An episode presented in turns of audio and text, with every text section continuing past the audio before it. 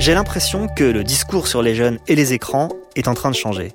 Alors qu'il y a quelques années, on vantait les compétences de ces digital natives, alors certes un peu accros à leurs écrans, mais tellement habiles à les manipuler, et eh ben aujourd'hui, ce qu'on entend, c'est le plus souvent des trucs comme ça. Avant d'entrer à l'école, un enfant passe entre 4 et 6 heures par jour devant un écran quel qu'il soit.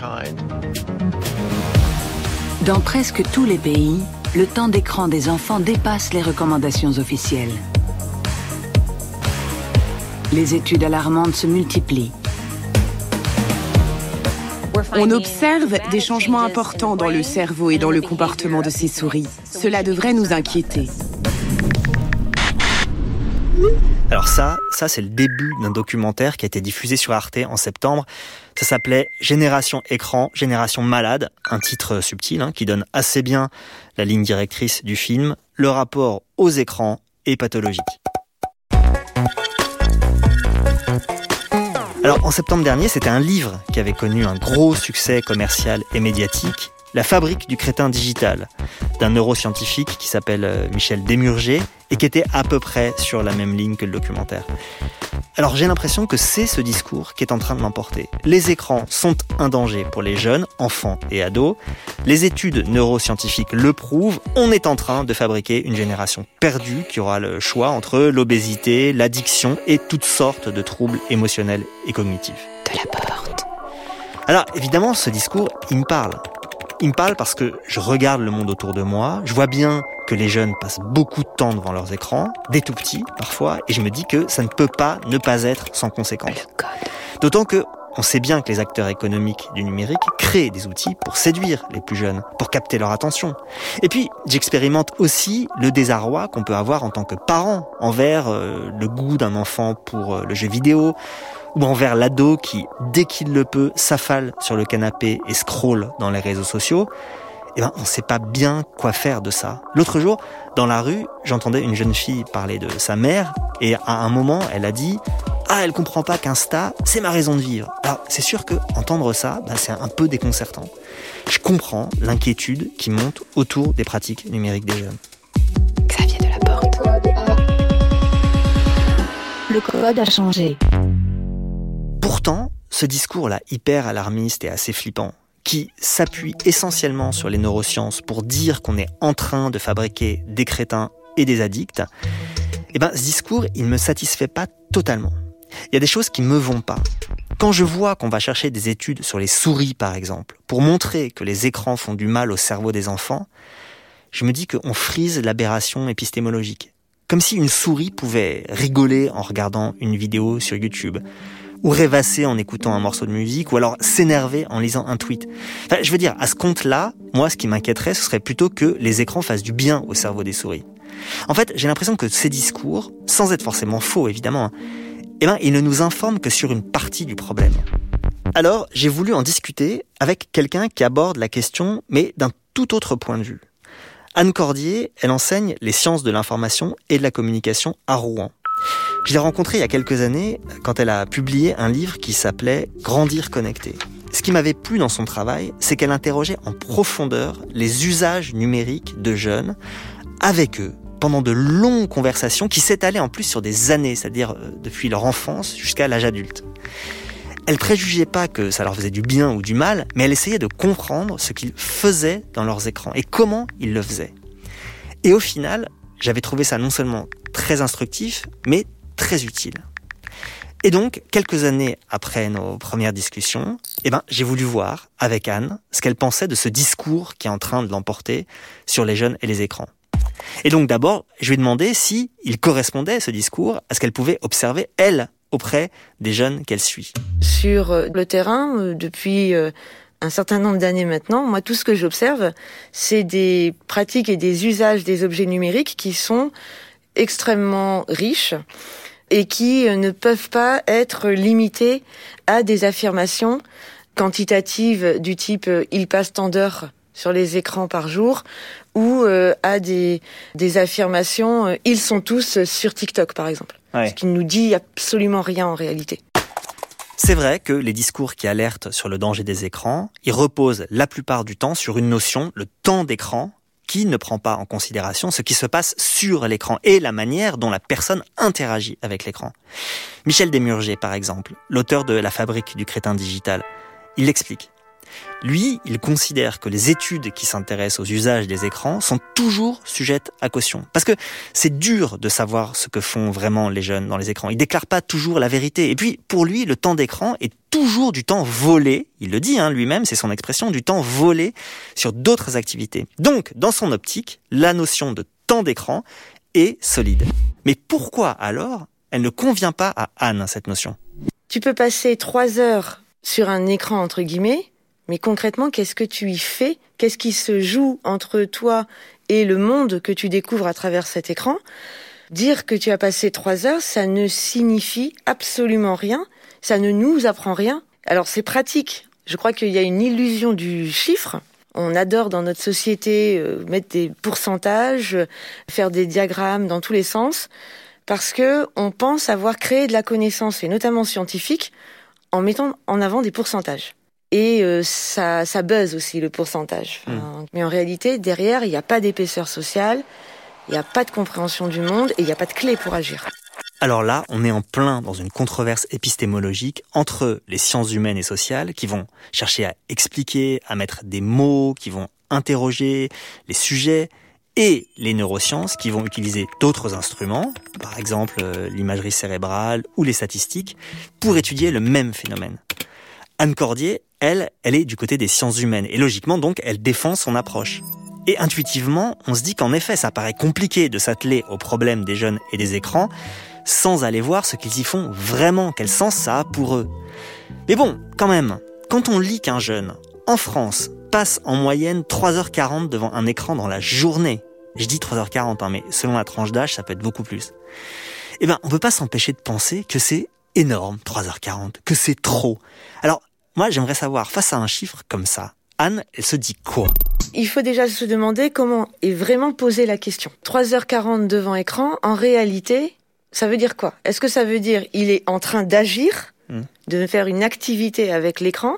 Est-ce qu'il est dans une pièce où il y a un écran allumé, ce qu'on a appelé en sociologie la, la télétapisserie? Enfin, c'est déjà des choses très différentes. Deuxième chose, le fait de dire il a passé 3h40 devant un écran, ça ne nous dit toujours pas ce qu'il a fait. Moi, dans les, dans les jeunes que je rencontre, par exemple, il y en a qui passent énormément de temps, c'est vrai, devant les écrans. Morgane ou Reynald, par exemple, sont des deux adolescents qui, euh, depuis euh, que moi je les, je les suis, depuis 2012, sont engagés dans des activités numériques euh, intenses, parce que l'un réalise des montages vidéo des films et, a nécessairement besoin en fait d'outils technologiques et donc d'écran. Et l'autre anime une communauté de, de gamers euh, en ligne. Et là, désormais sur Discord. Et donc, il a nécessairement besoin d'écran. C'est un objet qui leur sert à quelque chose, à des activités qui sont profondément sociales, socialisatrices, professionnelles même pour l'un, puisque euh, Morgan a intégré désormais une chaîne de télé euh, régionale où il fait de la réalisation. Je pense même que eux, ils passent largement plus que 3h40 par jour. Hmm. Mais comme moi, hein, je passe largement plus de 3h40 par jour devant un écran. Ok, alors ça c'est vrai. Anne Cordier pointe une chose tout à fait juste. Nous passons, nous adultes, énormément de temps devant des écrans, notamment parce qu'on les utilise souvent pour travailler. Alors on nous répondra, ouais, mais le temps passé par les jeunes, ça n'est la plupart du temps pas du travail. Desmurger, toujours lui, l'auteur de la fabrique du crétin digital, eh ben, il le dit à sa manière. Alors, je, le cite, les consommations purement académiques sont noyées dans le flot des exploitations récréatives débilitantes. Alors, sans doute que Desmurger, il considérerait que faire du montage vidéo ou de l'animation de communauté gamer, ce sont des exploitations récréatives débilitantes, puisque c'est loin d'être des activités purement académiques. Alors que on voit bien quand même que c'est beaucoup plus intéressant que ça. Donc, ok. Anne le dit, il y a des jeunes qui font des trucs super sur leur écran, avec leur écran. Mais on voit bien que c'est pas tellement de ça dont on s'inquiète quand on s'inquiète du temps d'écran des jeunes. On vise plutôt ceux qui glandent euh, sur Snapchat ou TikTok à scroller des vidéos d'une minute et qui ne produisent pas grand chose. Mais pourquoi dire qu'ils ne produisent pas grand chose Communiquer, euh, créer de la sociabilité, euh, créer du lien, entretenir un lien, c'est produire c'est produire du lien social, c'est participer à une vie en société. Enfin, je crois qu'on oublie complètement cette dimension, mais profondément euh, sociale, des usages des écrans. Enfin, on, ne fait pas rien quand on est en train de euh, regarder des, vidéos, de, les, de les rediffuser, de discuter avec des amis. On ne fait pas rien. On fait quoi? On vit en société, on apprend des autres aussi. Euh, on partage aussi des, connaissances avec les autres parce que euh, on va s'indiquer euh, des chaînes YouTube sur lesquelles on a appris à faire telle ou telle chose et on va l'indiquer à quelqu'un d'autre. On va s'informer en ligne aussi parce que ben, dans le fil d'actualité, il y a aussi des pages de journaux qui sont likées ou des diffusions d'informations qui viennent d'amis. On vit en fait, on vit dans le monde numérique parce que c'est le vrai monde. Ça, ça c'est une question essentielle. C'est vrai que le discours du danger, il s'appuie sur une distinction entre la vie numérique et la vraie vie. Desmurger, hein, toujours lui, il utilise cette expression, la vraie vie. Alors, il la met entre guillemets, sans doute par précaution, mais il n'empêche que ça crée une opposition entre ce qui se passe dans les écrans et ce qui se passe dans le monde physique. Alors, je demande à Anne ce qu'elle en pense. Cette distinction entre le monde numérique, entre guillemets, et euh, la vraie vie n'a absolument aucun sens. D'abord, parce que tout s'interpénètre, tout dialogue. Dans les classes de lycéens, par exemple, que j'observe, de plus en plus, euh, à l'oral, ils emploient des expressions qui viennent du numérique. Genre euh, Le hashtag. Ils échangent, ils rient, et puis à un moment, il y a euh, hashtag humour. Et, et ça, c'est aussi une façon d'échanger, de dialoguer, et c'est le monde numérique qui vient, comment dire, nourrir euh, la langue qui est vivante, et ça prouve aussi combien ça s'interpénètre.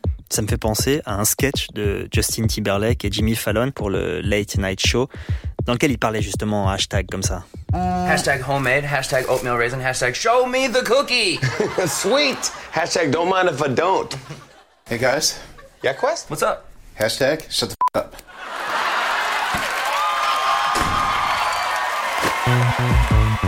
Le code a changé. Bon, c'était 2013 euh, déjà. Alors, je trouve ça drôle que Anne prenne l'exemple de la langue pour parler de l'interpénétration entre le monde numérique et le monde physique. D'ailleurs, ça me fait penser à un spectacle de Blanche Gardin où justement elle critique cet emploi du langage informatique dans la langue de tous les jours. C'est ça le fantasme, le vrai fantasme, c'est de devenir des machines. Mais c'est triste en fait. C'est D'ailleurs, on parle, on parle de nous maintenant comme on parlerait, comme on parlerait de, de, machines. C'est l'expression qu'on a tout le temps à la bouche. Je suis en mode vénère, je suis en mode détente. C'est un langage de machine qu'on utilise. Mais il n'y a pas que la langue où se manifeste cette interpénétration entre nos vies numériques et nos vies physiques. Il y a aussi, par exemple, l'information. Parce que moi, je suis frappé par un truc. Les jeunes que je connais, ils sont assez au courant de ce qui se passe dans le monde. Parfois même très précisément, alors même que je ne les vois jamais regarder un JT ou encore moins lire la presse, parce que ça, on sait qu'ils ne lisent plus du tout la presse. Et donc je voudrais savoir ce que Anne Cordier en pense. Alors, les jeunes ne lisent plus la presse. L'année dernière, j'ai mené une enquête dans une classe de première euh, en sciences économiques et sociales euh, sur euh, d'où vient l'info, etc. Et on a fait un questionnaire. Sur les 35, il y en avait un seul qui avait coché qu'il lisait la presse imprimée, en l'occurrence l'équipe. Et les enseignants, donc euh, ben pas pas très surpris, hein, me disent bah oui ils lisent pas la presse. Dialogue avec les, les jeunes derrière, euh, avec l'ensemble de la classe. Et là, j'entre un peu dans le détail et je leur demande qui parmi vous a des réseaux sociaux? Donc euh, ils lèvent la main. Et puis je commence à interroger sur les réseaux sociaux qu'ils ont et j'interroge sur Snapchat. Ils lèvent très majoritairement la main. Qui parmi vous a Discover? Les deux tiers de la classe lèvent la main. Les deux tiers de la classe. Donc ils ont la presse en fait. Ils lisent la presse, sauf que pour eux, c'est pas lire la presse puisqu'on ne leur a pas euh, dit et on n'a pas reconnu comme légitime aussi cette pratique-là. On dirait c'est du temps d'écran, certes, mais ils lisent la presse. Ils ont commencé à me citer des titres, ils connaissaient plein de titres de journaux. Je suis pas certaine que en première, euh, ben, j'aurais su sortir tout ça comme titre. Alors ça veut pas dire qu'ils ont une connaissance précise des lignes éditoriales et tout ça, hein, mais ils ont une familiarité avec la pratique de lecture de presse en réalité. De l'importance de bien penser le monde numérique, entre guillemets, et le monde réel ensemble, parce que sinon, on loupe plein de choses. Je trouve ça très intéressant ce que dit Anne là. Bon, déjà, elle dit que pour comprendre un tant soit peu la vie numérique des jeunes, il faut se tenir informé soi-même et savoir, par exemple, ce qu'est Discover. Bon, en l'occurrence, c'est une fonction de Snapchat qui agrège des contenus informatifs de tout type, dont une partie sont fabriqués par des médias tout à fait légitimes, hein, comme Le Monde ou d'autres. Elle dit aussi que même les jeunes ne considèrent pas leur pratique comme légitime parce qu'elle n'est pas reconnue comme telle par les adultes. C'est-à-dire que ils lisent Discover, mais ils disent ne pas lire la presse parce que les adultes ne savent pas ce que c'est que Discover. Bon, alors ok. Ok pour ceux qui regardent les contenus Discover dans Snapchat. Même si c'est un peu bizarre, Discover, on peut reconnaître que c'est une manière de s'informer sur le monde. Mais prenons un autre cas. Prenons le cas, par exemple, du jeu vidéo. Là, on peut légitimement douter de l'interpénétration entre les deux mondes. Une grande critique qui est faite aux jeux vidéo, c'est qu'il n'y a pas de transfert de compétences entre ce qui se passe dans le jeu et le monde physique. C'est-à-dire que ce qu'on développe dans le jeu vidéo comme aptitude, par exemple euh, l'agilité manuelle, l'acuité du regard, etc., ça ne sert plus une fois qu'on sort du jeu.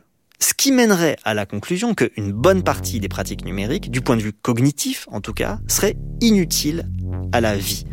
Alors c'est quoi la vie d'Anne sur cette question? Le transfert de compétences, il n'est pas systématique non plus de la vraie vie. Euh, dans la vraie vie entre guillemets. Par exemple.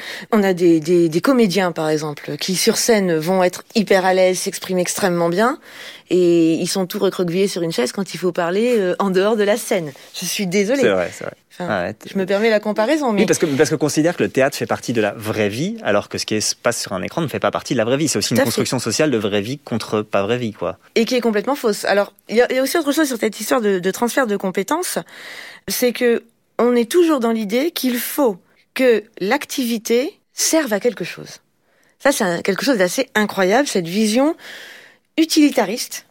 Je dirais même ce spectre permanent de la rentabilité, en fait, de l'activité. Comme si le plaisir n'était pas quelque chose qu'on pouvait prendre en compte et reconnaître comme essentiel, tout simplement, dans la vie. Ensuite, il y a encore autre chose. C'est un peu comme les épinards, cette histoire. C'est-à-dire qu'on t'a fait croire qu'en mangeant des épinards, t'allais devenir fort. On te fait croire qu'en lisant des livres, tu vas plus faire de fautes d'orthographe. On a un nombre de personnes dyslexiques, dysorthographiques ou de personnes qui tout simplement ne maîtrisent pas l'orthographe qui sont pourtant de très grands lecteurs. Donc euh, cette question du transfert, elle est très très problématique parce que elle oublie tout ce qui est euh, contexte, situation, euh, apprentissage qui sont quand même nécessaires pour que le transfert se fasse. Mais ça me fait tiquer cette histoire du plaisir dont parle Anne Cordier. Bon, je suis prêt à reconnaître que les jeunes qui passent deux heures dans leur lit à regarder leur téléphone éprouvent du plaisir. Bon, j'en éprouve moi-même quand je scrolle Twitter. Mais le plaisir que j'ai à scroller une demi-heure dans Twitter, je peux le décrire, je peux l'analyser. Comment les jeunes que rencontre Anne Cordier décrivent ce plaisir qu'ils éprouvent dans les écrans? Je suis pas sûre que ce soit une forme de plaisir particulier. Je pense que c'est plus un plaisir qui est euh, le même que celui qu'on pourrait avoir dans la vie de tous les jours, à créer du lien social, par exemple. Ils évoquent euh, le plaisir de d'échanger sur des euh, euh, loisirs ou des passions qui les rassemblent. Et parfois, on trouve plus en ligne le cercle de sociabilité que IRL. Je pense à Zoé qui était au lycée fan d'animé, qui était membre d'une communauté d'animés et qui me disait que ben dans sa classe elle trouvait personne pour euh, partager cette passion qui voilà lui tenait beaucoup à cœur. Et donc c'était sur les réseaux qu'elle entretenait cette euh, cette passion. Et elle décrivait le plaisir que ça représentait pour elle. Et, et on n'est pas là face à une adolescente isolée. Elle était tout à fait euh, intégrée dans sa classe. Simplement le plaisir ressenti à partager sa passion elle le trouvait en ligne. Après, ils parlent, ils évoquent aussi beaucoup le, le plaisir d'une espèce de flânerie notamment pour euh, pour s'informer.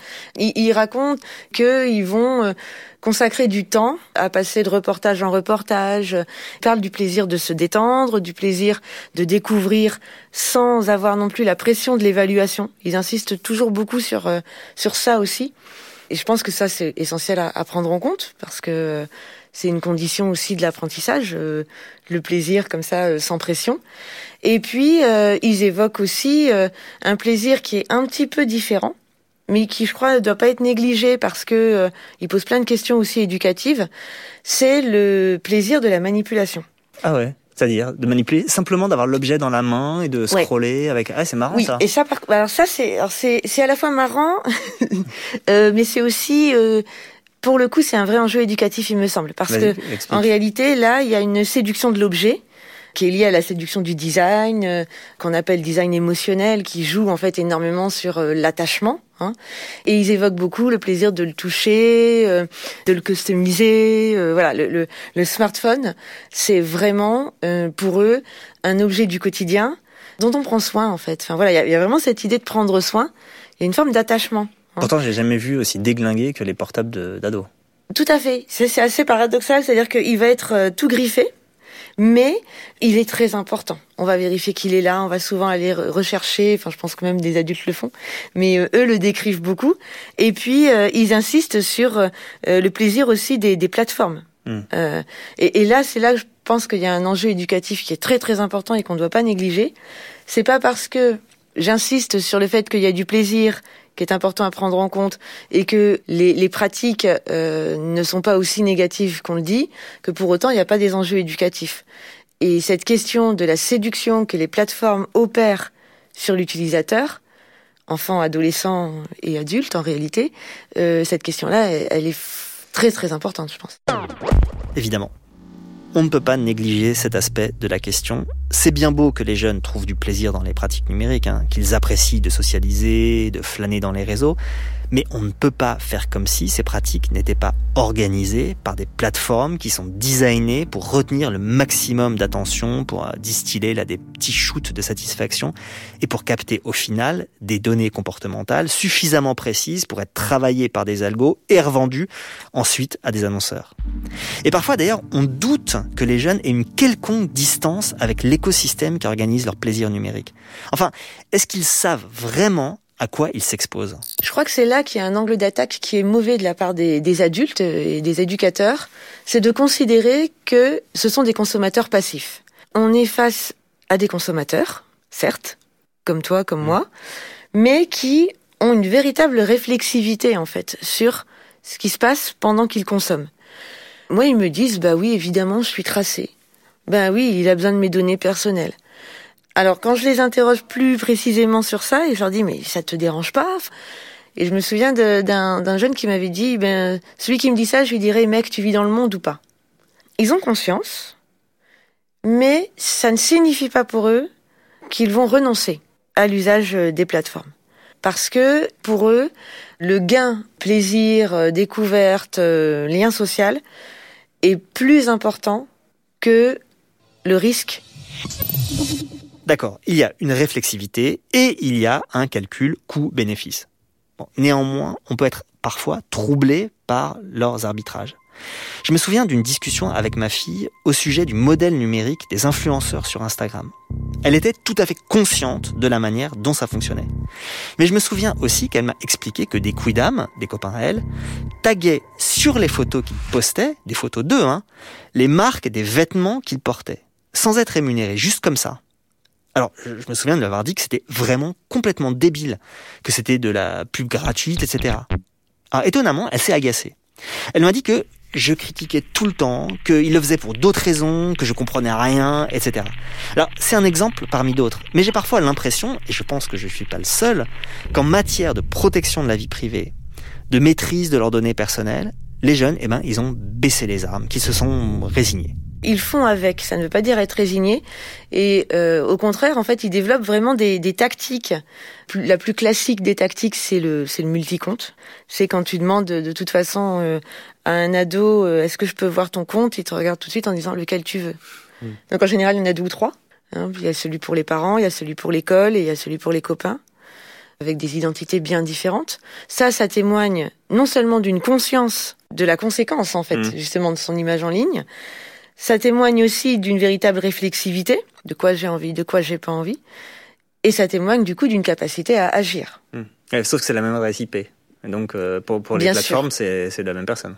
Bien sûr, mais alors là, pour le coup, si tu veux, c'est le problème, c'est le problème euh, actuel, c'est qu'on est pris dans un système où même si en fait l'on souhaite défendre le, libre, les communs, la protection des données, on est dans un système où on passe notre temps à badger, mettre des mots de passe, euh, à euh, tweeter parce qu'on sait qu'en même temps il faut donner de la valeur à ce qu'on fait. Enfin, et donc du coup, ils sont dans ces injonctions paradoxales. Enfin, ils appartiennent à la même société que nous. Et je trouve ça assez, disons le mot, assez malhonnête de la part euh, d'adultes de faire de la bien-pensance sur les pratiques des jeunes alors que eux-mêmes exposent les photos de leurs propres enfants sur les réseaux sociaux sans consentement, multiplient les publications sur les réseaux sociaux parfois fort peu réfléchis, en considérant que eux seraient donc euh, exempts de toute, de toute critique. Pas faux ça. Parce qu'on peut en effet s'alarmer des pratiques des jeunes, mais il faut regarder nos pratiques à nous, les adultes. Pour ne prendre qu'un exemple, hein, un des trucs les plus dingues en ce moment, enfin en tout cas qui me fascine le plus, ce sont les Instamums. Les mères qui tiennent des comptes Instagram et qui gagnent leur vie, parfois des fortunes, en exposant la vie de leurs enfants. Bref, euh, là j'allais euh, changer Owen parce qu'il est en body. Je vais mettre une petite euh, barboteuse, ou je sais pas trop comment on appelle ça, une petite combi barboteuse, parce qu'il fait, fait super chaud. Et, et voilà, je fais un peu de rangement dans la maison. Alex est en train de remaçonner, de finir de maçonner le petit mur, le petit muret dehors. Et sur les journées qui sont passées aussi, il a fait l'escalier ça a pris beaucoup de temps, mais euh, c'est nickel, on dirait euh, des nouvelles marches, ça fait plaisir. Donc, Choupinou, il est là. Et je vais lui mettre cette jolie combi avec des petits palmiers. Regarde que c'est beau. Waouh, ça te plaît? C'est joli, hein? Ça, c'était un exemple parmi d'autres. Hein. Mais des gens qui mettent leurs enfants en pâture à des marques et des plateformes, qui exposent au quotidien leurs enfants aux yeux du monde, il y en a des milliers. Il y a même une émission sur TF1 qui s'appelle Maman est célèbre et qui filme la vie de ses mères pour le public de la télé qui n'est pas sur Instagram. Et c'est ça le monde dans lequel grandissent ces jeunes à qui on reproche de ne pas être conscients de ce qu'ils font quand ils postent des photos d'eux dans les réseaux. Mais du coup, je me pose une question. Est-ce que Anne a observé chez ceux qu'elle suit des conduites de rupture? Des jeunes garçons ou des jeunes filles qui font rupture avec cet écosystème? Moi, j'en ai rencontré plusieurs qui ont vraiment en fait développé des connaissances de hacking. Il y en a euh, deux qui appartiennent à, des groupes en fait qui euh, défendent les, les, communs, par exemple. Il y en a une qui euh, est clairement une hackeuse. Voilà, donc c'est là qu'on voit l'intérêt des sciences sociales et du travail de longue haleine en fait avec eux, c'est qu'au fur et à mesure, on les voit aussi évoluer. Dans ces jeunes, il y en a que j'ai connus en 2012 et qui, au bout de trois ans, quatre ans, ben, ont commencé à me dire, oh, tu sais, euh, j'ai quitté telle plateforme, je suis allée sur ça. Tu sais, là, maintenant, je deviens une professionnelle. Euh, ça, c'est terminé. Enfin, la question du temps n'est pas que quantitative, elle est aussi une question euh, de durée en fait. Et, et dans notre regard scientifique, euh, de passer du temps avec les enquêtés et de passer du temps long avec eux dans différentes sphères, ça nous renseigne beaucoup sur l'évolution aussi des, pratiques et du rapport au monde. Ça, là, ce que dit Anne, c'est hyper important. C'est vrai qu'on a tendance à se concentrer sur des instantanés des pratiques numériques des jeunes sans savoir comment elles évoluent. Même si on peut ignorer qu'une pratique hyper intensive peut avoir des conséquences de long terme, hein. par exemple si un enfant à cette occasion se déscolarise, on ne peut pas ignorer non plus que les usages évoluent avec la vie. Et que c'est important de prendre en compte cette évolution. Je sais pas pourquoi, mais ça me fait penser à un tout autre domaine, la justice des mineurs. La justice des mineurs, elle repose sur le principe que le jeune, contrairement à l'adulte, est en construction et que tout doit être fait pour ne pas le figer dans son identité de délinquant. D'ailleurs, c'est politiquement insupportable pour certains. Et c'est drôle parce que j'ai parfois l'impression qu'il se joue dans le discours sur les jeunes et les écrans quelque chose de similaire. Les uns considèrent que ce que font les jeunes avec les écrans, ils le feront toute leur vie comme ça. Ou au moins les dommages qu'ils auront subis pendant leur jeunesse seront irréparables. Et d'autres disent, ben, il faut le regarder sur un temps plus long, les gens changent, ils évoluent. Et il y a là, j'ai l'impression, une différence de positionnement qui est, elle, profondément politique. Du coup, je me pose une nouvelle question. Est-ce que les jeunes que rencontre Anne sont perméables au discours sur le numérique dans la société Est-ce qu'elle voit apparaître chez eux des préoccupations quant à leurs propres usages? Est-ce qu'ils s'intéressent à ce que ça produit sur leur attention, par exemple? Ça les inquiète même. Moi, je suis frappée d'ailleurs depuis quelques années par euh, la récurrence euh, lors des entretiens avec eux de discussions autour du souci de la déconnexion. En tout cas de la maîtrise de sa connexion. Euh, il raconte beaucoup comment ils essayent de trouver des techniques pour ne pas se laisser happer par les notifications, euh, etc. Alors, lesquelles Par exemple, on a Delphine qui me dit ah ben moi euh, mon téléphone je le, je le retourne, comme ça je le vois pas, etc. Je lui dis mais tu l'éteins pas. Et là, elle te regarde, dit, non, non, non, non, non, je l'éteins pas, je le retourne.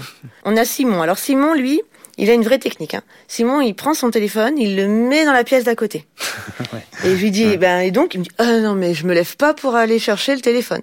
Plus ils grandissent, plus ils réfléchissent à cette maîtrise du temps, et plus ils compartimentent l'utilisation de l'écran pour telle ou telle activité à tel ou tel moment de la journée. Quand on écoute Anne, on se dit que ce qu'elle raconte est assez éloigné de l'image qu'on se fait des usages numériques des jeunes. Je veux dire par là du discours médiatique qui est porté sur eux, d'un certain type de discours scientifique aussi. Mais c'est assez loin aussi du discours des adultes en général, de celui que tiennent euh, les parents, les profs. Et ça, évidemment, ça interroge. Dans les entretiens qu'Anne mène avec eux, quel regard ils portent sur ce qu'on dit d'eux? Qu'est-ce qu'ils pensent de ce que les adultes disent d'eux? Alors, je suis gênée pour te répondre parce qu'ils sont pas très, très bienveillants. C'est-à-dire qu'il renvoie aux adultes euh, l'absence de bienveillance que les adultes ont envers eux. Quand on se sent méprisé, quand on dit euh, de soi qu'on est euh, naïf, crétin, pas intéressé par le monde, pas engagé, passif, on a du mal à avoir de l'autre une image positive. Donc ils ont souvent la sensation que les adultes les méprisent et considèrent que ce qu'ils font sur les réseaux n'a pas de sens à tel point que certains ont incorporé ça. Ça, c'est quelque chose qui, moi, m'avait beaucoup frappé quand j'avais travaillé notamment sur les collégiens. Ils me disaient, mais moi, je suis pas intéressant. Parce que beaucoup d'activités en ligne, donc pas intéressant. Et le pas intéressant était aux yeux des adultes, en mmh. fait. Hein. Et, et, pour autant, ils ont parfaitement conscience que on co-construit le monde. Et que du coup, on a besoin des adultes, ah. parce qu'ils font partie du monde, pour euh, grandir, euh, s'améliorer, s'émanciper et apprendre. Et ils apprécient en fait que on se mêle entre guillemets de leurs pratiques numériques, mais qu'on s'en mêle de façon compréhensive, bienveillante. Qu'est-ce qu'ils voudraient comme attitude Ils voudraient que les adultes, euh, par exemple leurs parents, mais ça peut être les profs, etc., leur, leur, leur en parlent comment? Ce qu'ils entendent dans les, dans les classes, c'est vous faites n'importe quoi. Mmh. Arrêtez d'être sur Facebook à vous et vos selfies en levant les yeux au ciel. Alors que tout ça, ça a du sens pour eux. Ce qu'ils voudraient, c'est juste qu'on les écoute, qu'on prenne en compte ce qu'ils font, le sens que ça représente, euh, qu'on s'intéresse. De la porte. Ok, je veux bien. Mais quiconque a essayé de discuter de TikTok avec son enfant le sait. C'est pas du tout intéressant. Je sais pas si c'est TikTok en soi qui est pas intéressant si l'usage qu'en font les jeunes n'est pas intéressant, si l'enfant n'a pas envie de raconter à son parent ce qu'il trouve comme intérêt, ou si de toute façon le parent ne comprendrait pas. Mais au final, moi j'ai vraiment un mal fou à trouver ça intéressant.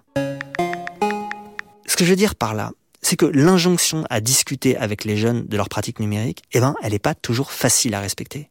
Mais on te demande pas, en tant qu'adulte, d'avoir le même monde de référence qu'un enfant de 10 ans ou un adolescent de 15 ans. Simplement, qu'est-ce qu'il ressent lui, quelle importance ça a pour lui, ça on peut lui demander, faire appel à son expérience. Après, lui, il peut pas décrire non plus tout ce qui s'y passe parce que de toute façon, il est entre guillemets immergé. Il le fait euh, sans forcément être non plus dans ah oui alors ça fonctionne comme ça comme ça. Ce qui ce qui l'intéresse c'est le plaisir qu'il en retire. On, on parlait tout à l'heure de cette distinction monde réel monde virtuel. Mon enfant fait du football. Je vais aller que je sois ou non fan de foot, je vais aller le voir faire ses matchs. Mhm. Je vais l'encourager. Je vais reconnaître l'importance que cette activité a dans sa vie de tous les jours. Mhm. Je vais le féliciter pour ses réussites et je vais le soutenir quand il va échouer un match. Pourquoi Quand il est en train de jouer un jeu en ligne? Pourquoi je ne m'intéresse pas à ça? Pourquoi je me dis pas juste ah mais c'est chouette ce que tu as fait, ah bon t'as passé un bon moment, est-ce que tu as passé un niveau Enfin, la sociabilité, elle s'organise aussi avec ces activités-là. Il se trouve que pendant que j'étais en train de monter ce passage chez moi, ma fille de 13 ans était à côté de moi, bon à la maison parce qu'elle est en train de devenir euh, cas contact professionnel. Et alors je lui dis, ben écoute, écoute comme c'est intéressant ce que dit cette dame. Elle écoute, et puis ben elle commente. Ouais, c'est exactement ce que tu veux. Tu, tu, tu t'encourages pendant ces matchs, mais quand, quand il fait ses niveaux et qu'il te raconte tout, euh, tu t'écoutes rien. Tu t'en fous. Tu fais pas ta tête comme ça. Je sais que tu t'en fous. Fais pas ta tête d'innocent. C'est vrai, j'avoue, j'ai du mal à m'intéresser à Brawl Stars, le jeu auquel joue mon fils en ce moment. J'avoue. Je m'en fous. Alors que je peux assister avec émotion à ses entraînements de foot, alors que j'adore le récit de ces matchs du samedi, je n'arrive pas à m'intéresser à Brawl Stars. Mais Anne, elle ne me demande pas de m'intéresser au jeu lui-même, elle demande juste que je m'intéresse à mon fils jouant à Brawl Stars. D'accord, alors pourquoi, même ça, je ne le fais pas? Pourquoi les adultes, la plupart du temps, n'arrivent pas à le faire? D'abord parce que les adultes pensent que c'est un univers qui leur est euh, étranger. Alors que c'est faux? Bien sûr que c'est faux, c'est leur enfant. Hmm. Peu importe en réalité l'activité et la maîtrise qu'on en a, ce qui compte c'est juste de comprendre ce qu'elle représente pour l'autre. Hmm. La deuxième raison, c'est que on ne cesse de culpabiliser les adultes les parents et de leur dire qu'ils sont largués. Je crois qu'il y a une vraie responsabilité des discours scientifiques qui passent leur temps à dire aux parents qu'ils font mal, qu'ils savent pas s'y prendre, qu'ils devraient contrôler le temps d'écran, qu'ils démissionnent de façon euh, dramatique parce qu'ils laissent leurs enfants avec euh, un écran devant eux. Ce sont des discours qui sont dévastateurs en fait pour une véritable éducation. Hmm. Et, du coup, ça crée une démission, effectivement, de la part des parents, qui se disent, bon, ok, je, je suis largué. Du coup, ils sont plus légitimes. C'est la question de la légitimité de l'adulte, en fait, hmm. qui est posée. Ok, mais si cette question de la légitimité est posée, c'est parce que les adultes sont pris entre un double discours. D'un côté, il y a ceux qui leur disent qu'on est en train de fabriquer des crétins digitaux, que nos jeunes s'abîment le cerveau face à leurs écrans parce qu'ils n'y font que des trucs débiles et inutiles. De l'autre côté, il y a tout un discours qui survalorise les compétences numériques des jeunes, au point qu'on les a baptisés des digital natives, ce qui veut dire qu'ils sont du pays du numérique, alors que les plus âgés ne sont que des digital migrants, hein, qui ne se sentiront jamais vraiment chez eux dans le monde numérique. Ce discours, qui fait du jeune un compétent naturel en matière numérique. Il peut aller hein, jusqu'à celui de Michel Serres, qui dans La Petite Poussette faisait du jeune de demain une nouveauté anthropologique. Je voudrais savoir ce que Anne, elle pense de ces deux discours contradictoires, mais qui ont en commun de faire du jeune un être radicalement différent. Les digital natives, ils n'existent pas. Ces discours-là sont très problématiques parce que ce sont des discours qui euh, sclérosent et qui vont caricaturer d'une façon ou d'une autre une génération en créant de la rupture entre les générations différentes. Et puis, ce sont des discours qui euh, sont problématiques pour l'accompagnement éducatif de ces jeunes, parce que d'un côté, ils sont perdus, puisque de toute façon, ils sont, ils sont imbéciles et, et c'est fini. Et de l'autre, ils savent tout faire, donc euh, on n'a pas besoin de s'en occuper. La réalité, elle est tout autre. Hein. On a vraiment une diversité des pratiques qui correspond à une diversité des individus, de leur capacité aussi cognitive et de leur milieu socio-culturel. Comment, comment ça agit, ça, la question du, du milieu socio-éducatif, euh, enfin socio-culturel, pardon? Alors, par exemple, les enfants de milieux favorisés accèdent plus tôt et de façon plus diverse aux usages numériques, tout simplement parce que, en fait, euh, ils bénéficient des usages de leurs parents. Et ils ont aussi une capacité à développer des usages qui correspondent aux injonctions, on va dire, académiques, beaucoup plus que les autres. Un exemple tout simple, hein, euh, mes parents font des diaporamas pour préparer des réunions, ils utilisent un traitement de texte, donc à la maison, eh bien, j'ai un traitement de texte, je connais le diaporama. Et donc, quand l'enseignant va demander à ce qu'on réalise un fichier texte ou un diapo, moi, vu mon milieu social, je saurai d'où ça vient. Alors, c'est très bourdieusien, mais c'est une pratique culturelle, la pratique d'écran. Et donc, forcément, on rejoint en fait les mêmes catégorisations et les mêmes problématiques que face à toutes les pratiques culturelles. C'est vrai que à considérer tous les livres et tous les reportages qui alertent sur les dangers des écrans, ben on en oublierait presque que c'est aussi une pratique culturelle. Et ça, les travaux que mène Anne et que mènent en général les chercheurs en sciences sociales, ils le rappellent. Ce qu'ils font avec les écrans, les jeunes l'ont toujours fait mais avec d'autres supports. Ils rêvassaient en écoutant de la musique dans leur Walkman. Ils jouaient des heures au jeu de rôle ou euh, Warhammer tout seul ou avec des copains. Ils socialisaient en glandant mais sous un abribus. Toutes ces pratiques culturelles, elles étaient très situées socialement et d'ailleurs souvent incomprises par leurs parents, même si eux avaient fait sensiblement la même chose pendant leur jeunesse. Mais pour autant, eux, les jeunes d'aujourd'hui, eh ben, tout ça, ils le font à travers un écran. Et ça, c'est quand même une différence. Parce que d'abord, ça n'induit aucune mobilité. Et ça, c'est troublant. La super ethnographe américaine Dana Boyd, qui a travaillé sur euh, les rapports des jeunes Américains aux réseaux sociaux, a fait une analyse très intéressante. Elle a demandé à ces jeunes pourquoi ils parlaient tant à leurs copains dans les réseaux sociaux et pas en vrai. D'abord, ils ont répondu, ces jeunes Américains, qu'ils le faisaient aussi en vrai. Et d'ailleurs, ceux avec lesquels euh, ils parlent le plus dans les réseaux sont en général ceux avec lesquels ils parlent le plus aussi en présence. Mais surtout, ces jeunes ont répondu à Dana Boyd qu'ils aimeraient beaucoup voir plus leurs copains, mais que ça n'était pas possible. Que leurs parents ne les laissaient pas ressortir après l'école et traîner avec leurs copains, qu'ils avaient euh, plein d'activités extrascolaires qui les empêchaient de voir leurs copains, etc. Et Dana Boyd, elle en concluait que l'usage social de l'Internet était aussi le produit d'une société dans laquelle les enfants étaient beaucoup moins livrés à eux-mêmes qu'auparavant. Une société où on considère qu'un ado qui traîne avec euh, ses copains après l'école perd son temps, où on a peur que son enfant de 10 ans parte faire tout seul du vélo. Donc, quand on reproche à nos ados de faire les patates dans le canapé, leur téléphone à la main, on peut peut-être se demander si, même si ça nous agace profondément, est-ce que ça nous rassure pas un peu aussi de l'avoir là, cet ado. On peut se demander si finalement c'est pas nous aussi, collectivement, qui avons produit cette situation. Mais bon, il n'empêche, est-ce qu'on peut pour autant balayer d'un revers de main toutes les études neuroscientifiques qui montrent à quel point les écrans peuvent être mauvais pour le développement du cerveau, etc. Je veux dire, indépendamment de ce qu'on y fait. Toutes les neurosciences ne pointent pas les dangers des écrans. Il y a des études qui sont menées par des neuroscientifiques, je pense aux travaux de Grégoire Borst ou Olivier Houdet, qui montrent très bien que les compétences sont développées lors euh, d'une activité, par exemple avec tablette euh, ou euh, avec un, avec des, des jeux vidéo, et qui interroge en fait le rapport entre ces compétences et puis les compétences dans d'autres jeux. Et là, on n'est pas sûr. On va montrer que les écrans c'est super ou on va montrer que les écrans c'est le mal. On est sûr Voyons ce qui se passe.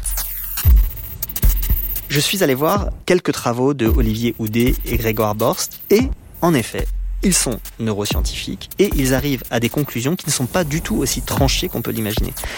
Par exemple, Grégoire Borst était interrogé il y a un an sur France Culture et à la question est-ce que les écrans sont bons ou mauvais pour les jeunes? Il répondait ça.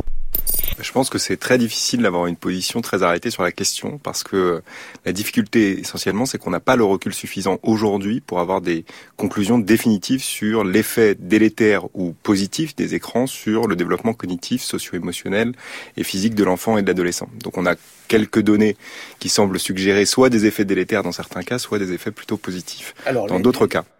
On le constate, ça va plutôt dans le sens de ce que dit Anne, qui envisage, elle, la question depuis une toute autre discipline. Donc, sans doute qu'on n'est pas seulement dans une bagarre entre disciplines dans cette histoire. En fait, j'ai l'impression que ce qui fait la distinction entre les approches, c'est le fait de considérer ou pas la totalité de cet acte consistant pour un humain à regarder un écran. L'activité numérique est un acte total, donc difficile à comparer à ce que gît la souris devant un écran. Un acte dont certaines conséquences sont observables par les neurosciences, certes, mais dont d'autres échappent sans doute aux neurosciences. Et comme c'est un acte total, la pratique numérique peut avoir des conséquences contradictoires. Je demande à Anne si j'ai bien compris. Oui, de la même manière que euh, un enfant qui va euh, lire beaucoup, c'est chouette, il développe euh, un imaginaire, il crée tout un univers, etc. Mais ça peut être aussi problématique puisqu'un enfant qui lit beaucoup, il peut s'isoler des autres, ne pas sortir et ne pas créer de sociabilité. Oui, sauf que lire est une pratique culturelle légitime et valorisée, et que des parents auront tendance à s'enorgueillir que leur enfant lise. Ça me rappelle un truc que j'ai lu dans une biographie de Balzac qu'à l'adolescence, le jeune Honoré s'était mis à dévorer des romans qu'il y passait ses journées et que ses parents, s'inquiétant qu'il ne s'abrutisse, avaient pris des mesures, du genre euh, l'envoyer à la campagne ou je sais pas quoi.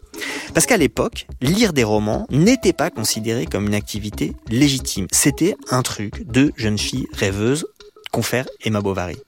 Quand certains expliquent que le temps d'écran est toujours du temps volé à d'autres activités, c'est parce qu'ils ont une hiérarchie des valeurs qui fait que certaines activités sont plus légitimes que d'autres. Les parents de Balzac considéraient que le temps passé par Honoré à lire était du temps volé sur d'autres activités plus importantes. Et ça, quasiment plus aucun parent aujourd'hui ne le dirait.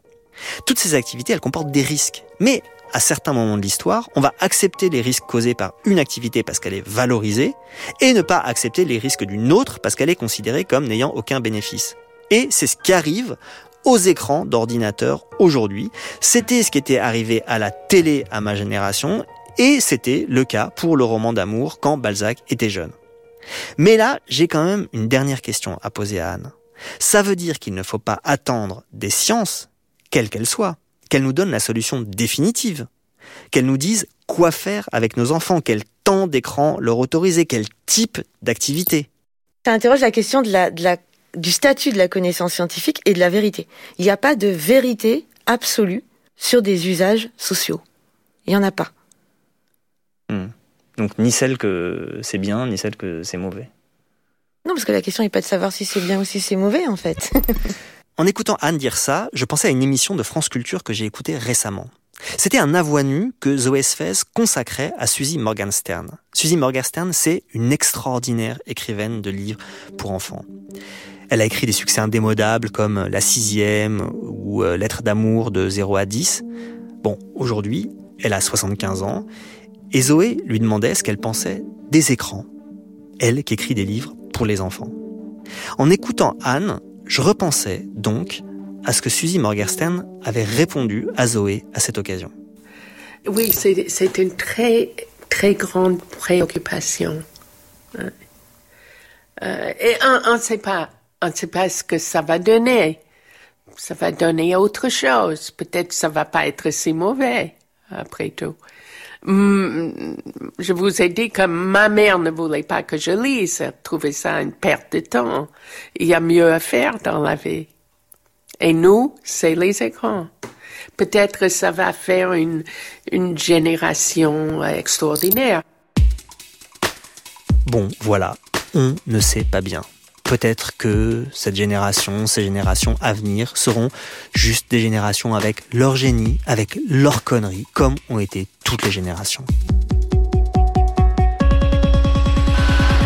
Merci beaucoup à Anne Cordier. Son livre Grandir connecté est trouvable chez CEF Édition à la technique, c'était Florent Layani, réalisation Clément Nouguier, Hélène Bizio. C'était Le Code à changer, un podcast qui vous est proposé par France Inter en partenariat avec Faber Novel.